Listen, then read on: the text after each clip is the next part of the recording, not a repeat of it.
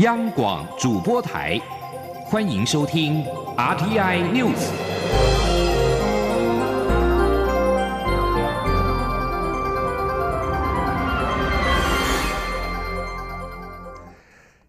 各位好，欢迎收听这节央广主播台提供给您的 RTI News，我是陈子华。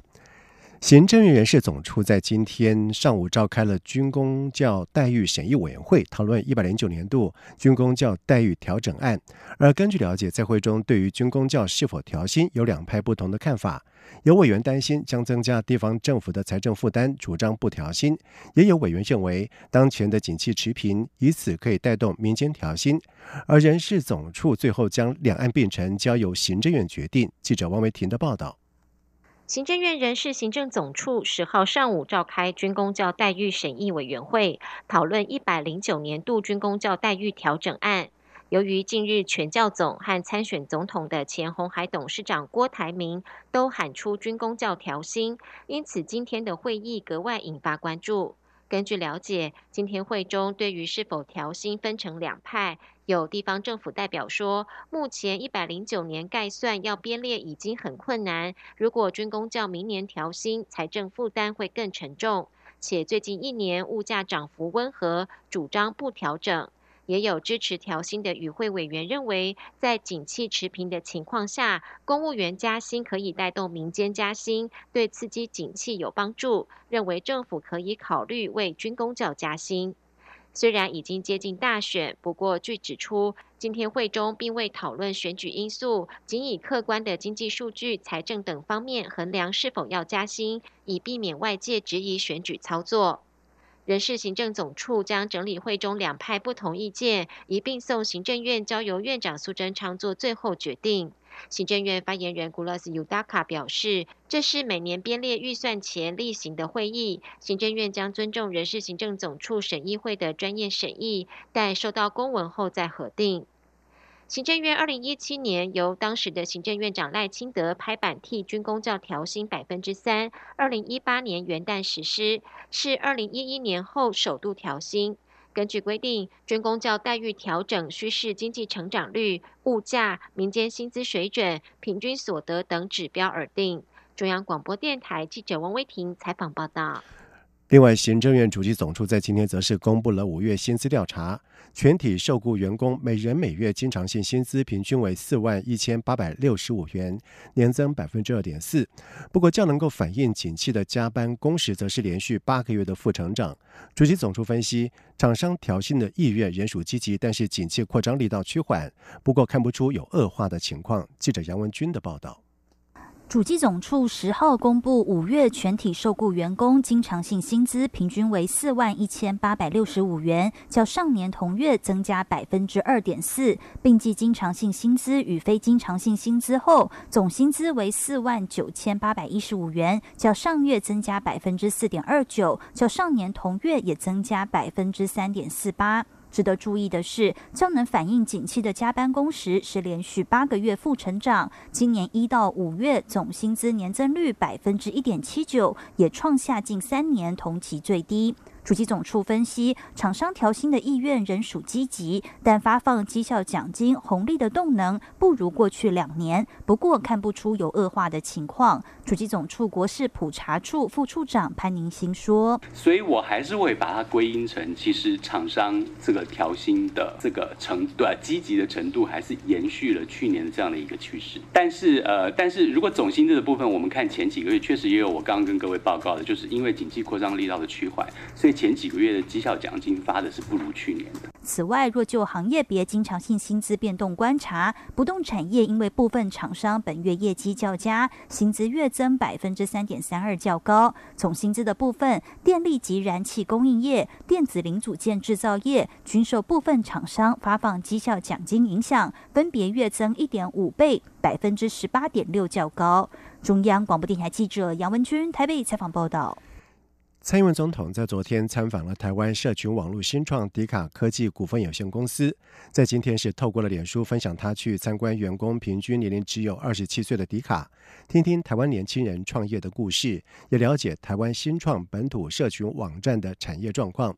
同时，总统还提到，为了申请迪卡的账号，这次特别把伦敦政经学院的毕业证书给带来了，是有钢印的。而总统府发言人林鹤明则是表示，蔡总统注册了自己的迪卡账号，并且依照网站的规定带来伦敦政经学院的毕业证书，提供认证，确认是本人申请。而总统也表示，他未来将会在迪卡上发文跟网友互动讨论。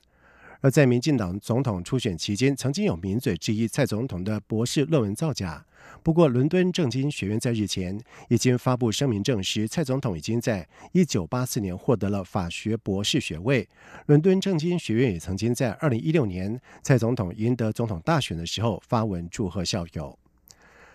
民进党中指会在今天通过了首波征召区立委提名名单，包括了基隆立委蔡世印、新竹市的前市议员郑鸿辉等人，都顺利获得征召，代表民进党投入立委的选战。而针对新竹市立委选战将重新上演三角都的战局，刚获得征召的郑鸿辉表示，不管对手是谁，他都会全力以赴保住现有的席次。他对自己的选情有信心。记者刘玉秋的报道。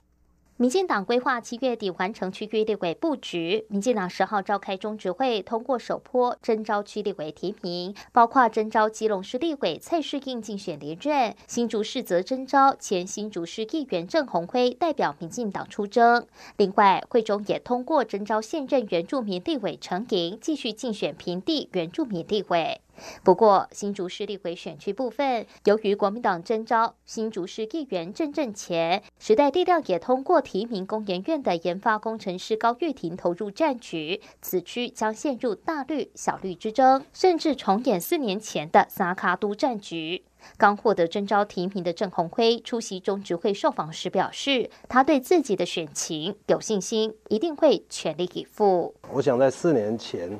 也一样是三卡都的这个局面了哈，所以，呃，不管大概对手是谁，我们都会全力以赴，要保住这个席次。那我看现在的选举大概就是学历很重要，颜值更重要。对。我压力很大，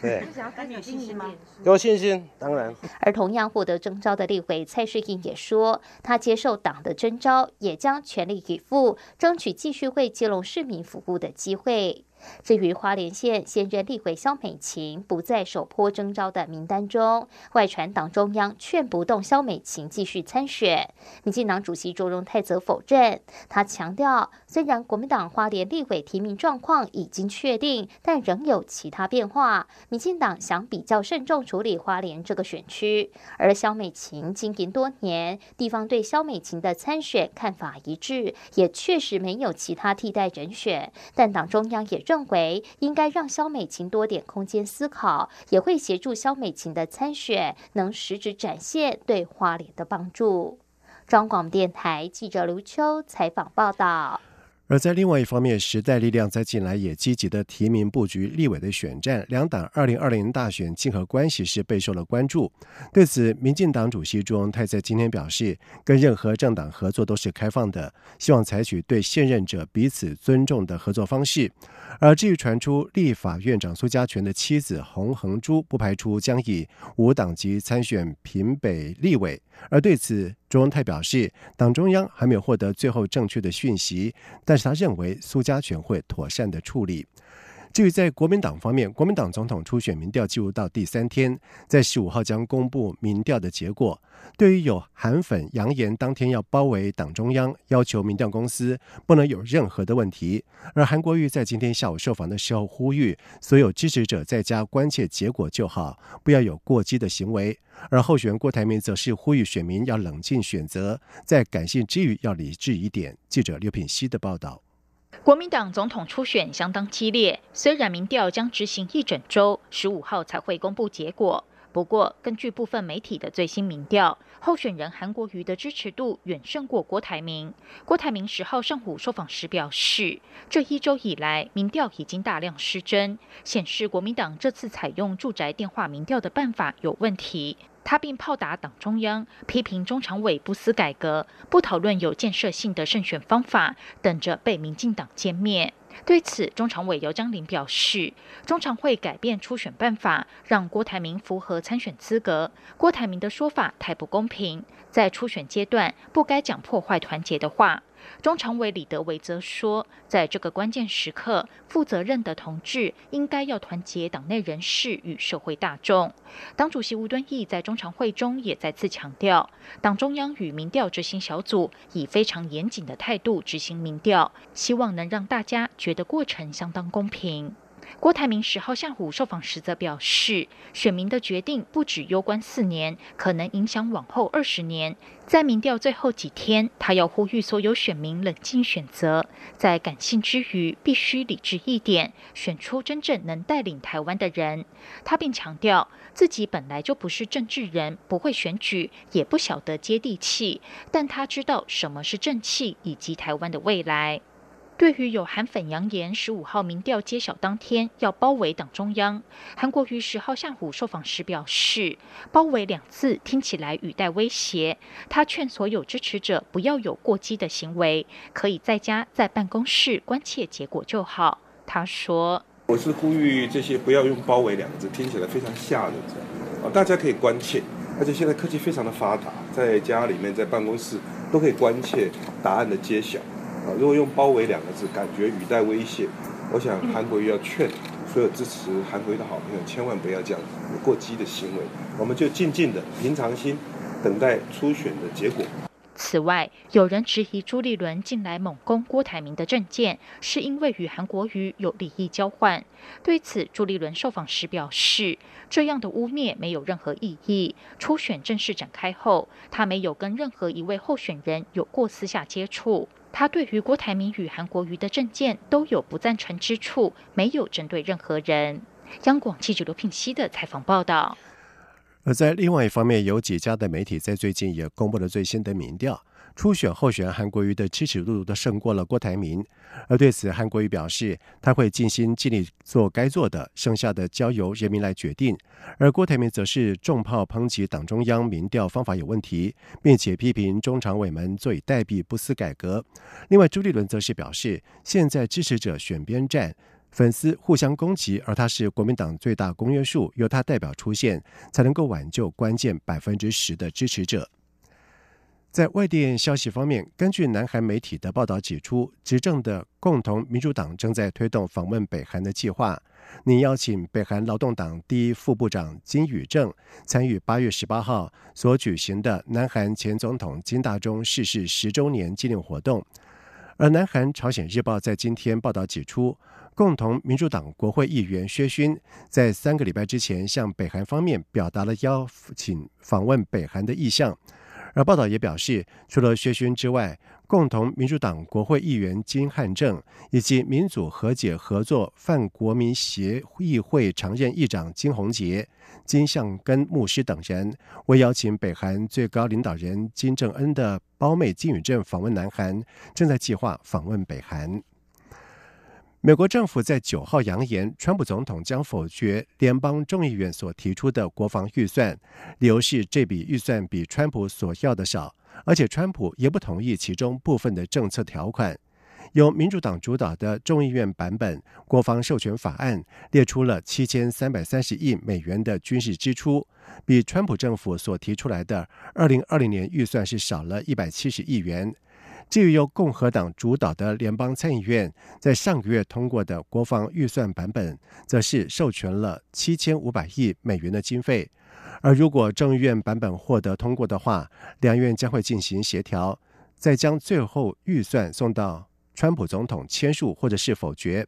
而川普借由宣布国家紧急状态，试图不经国会的同意进行建筑。美墨边界的围墙，在众议院的军事预算版本当中，打算阻止川普的做法；而在另外一方面，众议院也将寻求对美国在边界部署军事仪式系更多的限制。这些川普政府都没有办法接受。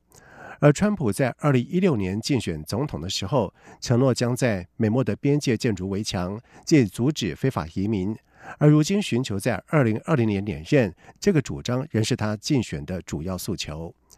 以上新闻由陈子华编辑播报，这里是中央广播电台台湾之音。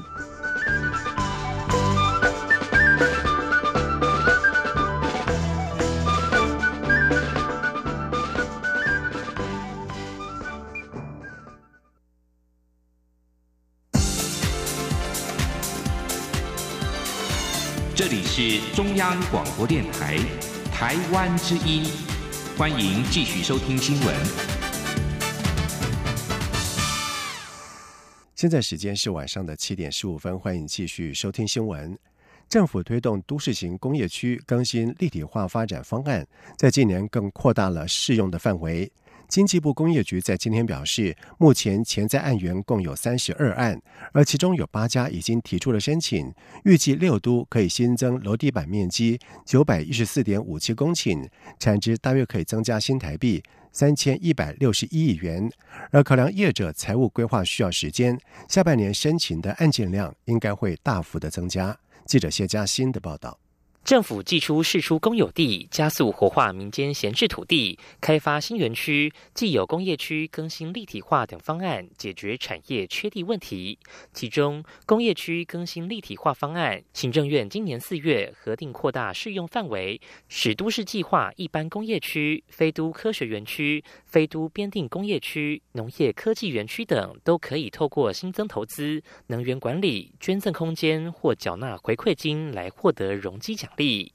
经济部工业局十号指出，目前共有三十二件潜在案源，以电子、金属制造等产业为大宗，且不乏上市柜大厂，并集中在中部以北。工业局副局长杨伯庚说：“哦，那目前我们手头上知道的案源比较多的，也是在土城最多，再来就是桃园的中立是第二，那第三个就会进入到台中工业区。”工业局表示，这三十二案中有八案已展开实际申请，例如股王大力光就是其中之一。而这八案预计可新增楼地板面积八千两百四十四点一三平，新增投资约新台币一百一十六点九三亿元。若以六都来看，则保守估计将因此新增楼地板面积九百一十四点五七公顷，产值增加三千一百六十一亿元。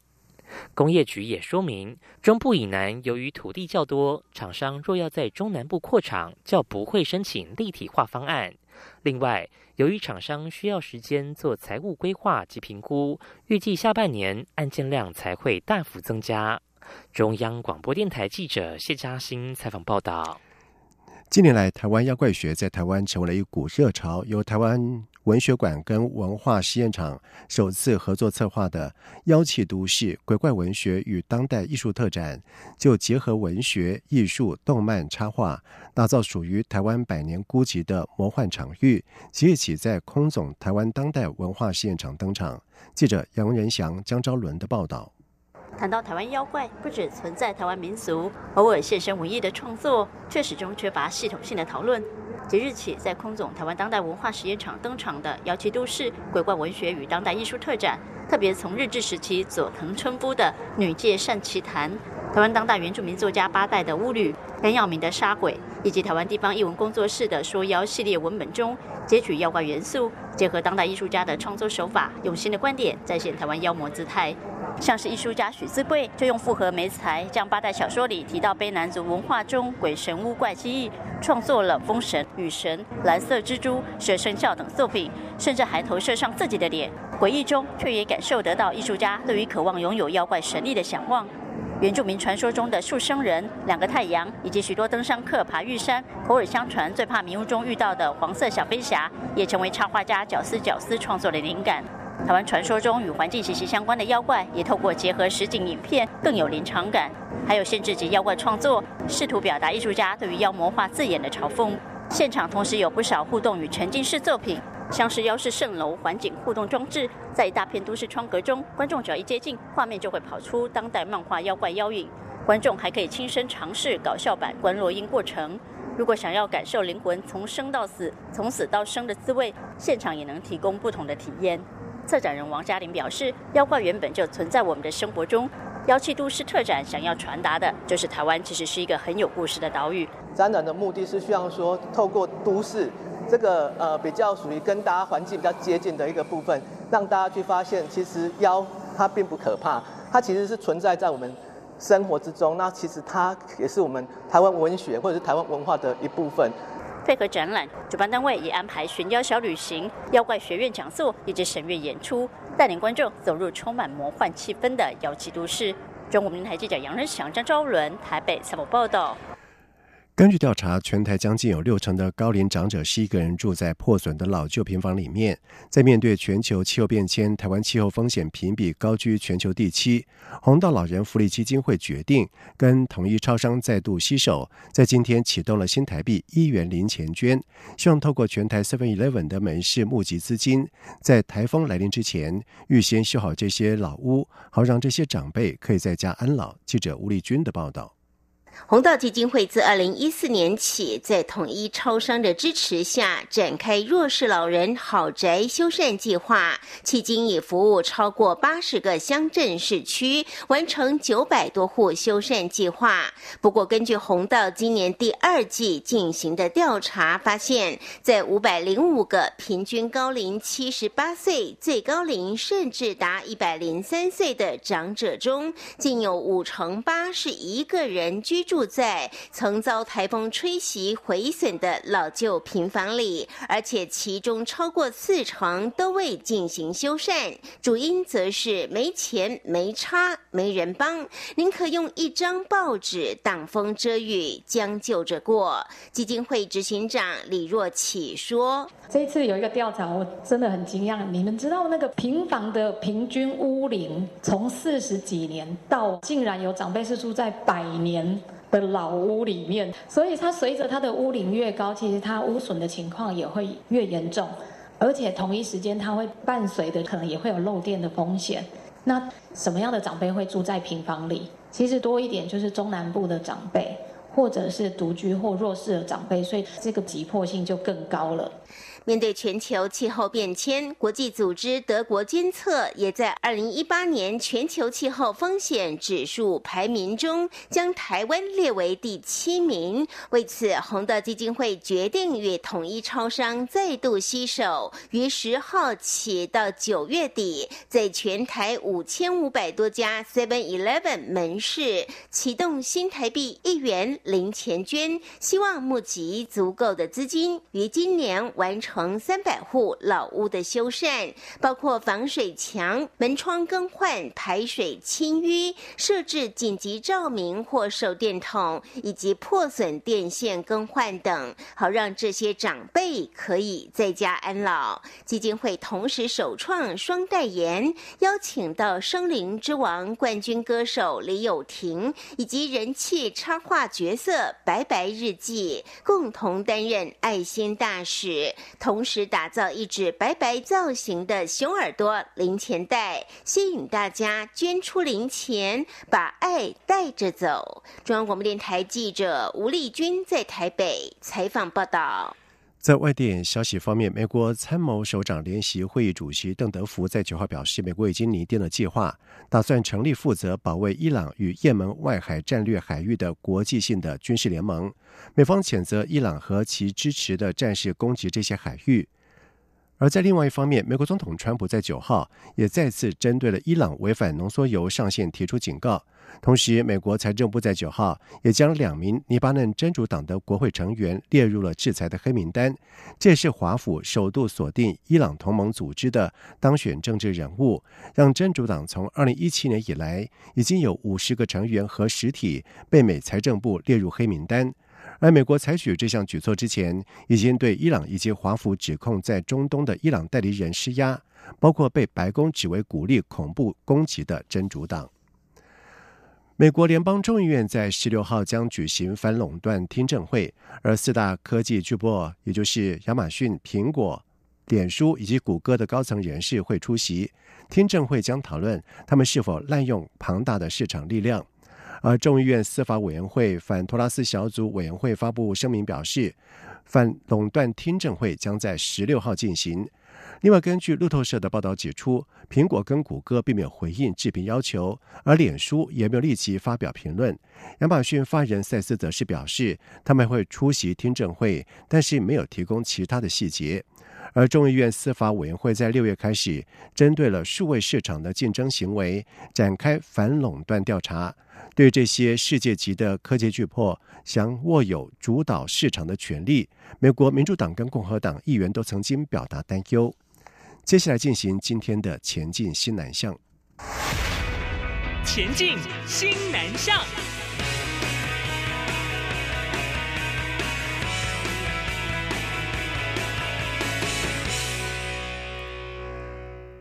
桃园南坎国中数学老师吴佩璇为攻读硕士留职提薪，是专心投入了国际教育以及比较教育的领研究领域。在近两年，他两度前往了泰缅边境，探究当地的部落跟移工学校的教育环境，并且和非营利组织一同协助当地的青年教师增能，在深入掌握这群老师后续的教学情况。吴佩璇将在新学期回到学校，他规划为学生开设酸甜苦辣东南亚社团，来增进国中生对于东南亚国家的认识。记者陈国维的报道。就读暨南大学硕士班的桃园南坎国中教师吴佩璇，在系上与全球在地行动公益协会的合作下，让他有机会在一年多前就到泰缅边境进行长达十个月的海外实习，了解无国籍少数民族和边境学校的问题。吴佩璇表示，团队分别为泰国克伦族青年教师以及来自缅甸的泰缅边境移工学校教师安排不同内容的增能研习。其中，对克伦族青年教师透过字卡游戏以及体验部落传统文化，提升母语教学的多元性；对移工学校的缅甸教师，则在一所国小的图书馆成立教学资源中心，添购六台电脑以及缅甸文书籍，扩充这些老师的教学资源，并教导电脑文书。处理减少考卷仍用手写出题的方式。吴佩璇去年八月回台后，向教育部青年发展署申请参加新南向国家深度研习计划，获得补助。因此，今年在前往泰缅边境两个月，观察泰国达府边境儿童协助基金会在克伦族部落及义工学校的师资培训推动成效。二零一八年七八月的时候，我们就设了这个教学资源中心，就是陆陆续续就办了一些培训。然后提供一些资源，就是网络、电脑，然后还有就是图书的资源。就是我这次回去，就是我的研究，就是去看说，哎，那我们当初所提供的这些资源，对他们到底有没有帮助？经过近几年的钻研，也让吴佩璇学会一些泰国话、缅甸话，甚至会讲克伦族语。吴佩璇说，他将在八月底开学时回到南坎国中教数学，并计划开设酸甜苦辣东南亚社团。在台湾，其实我们很多时候我们在做国际教育的时候，我们的眼光都是往就是欧美啊、西方啊，好像很进步的地方。只是我们常常在讲就是新南向、新南向，但是我不知道，就是大家讲到新南向，可能都想要台商，然后就是贸易，然后经济，就是我们可以在这边就是赚钱或者什么的，对，然后或甚至我们在台湾看到这些东南亚移工的时候，我们都是有一些蛮既定的印象。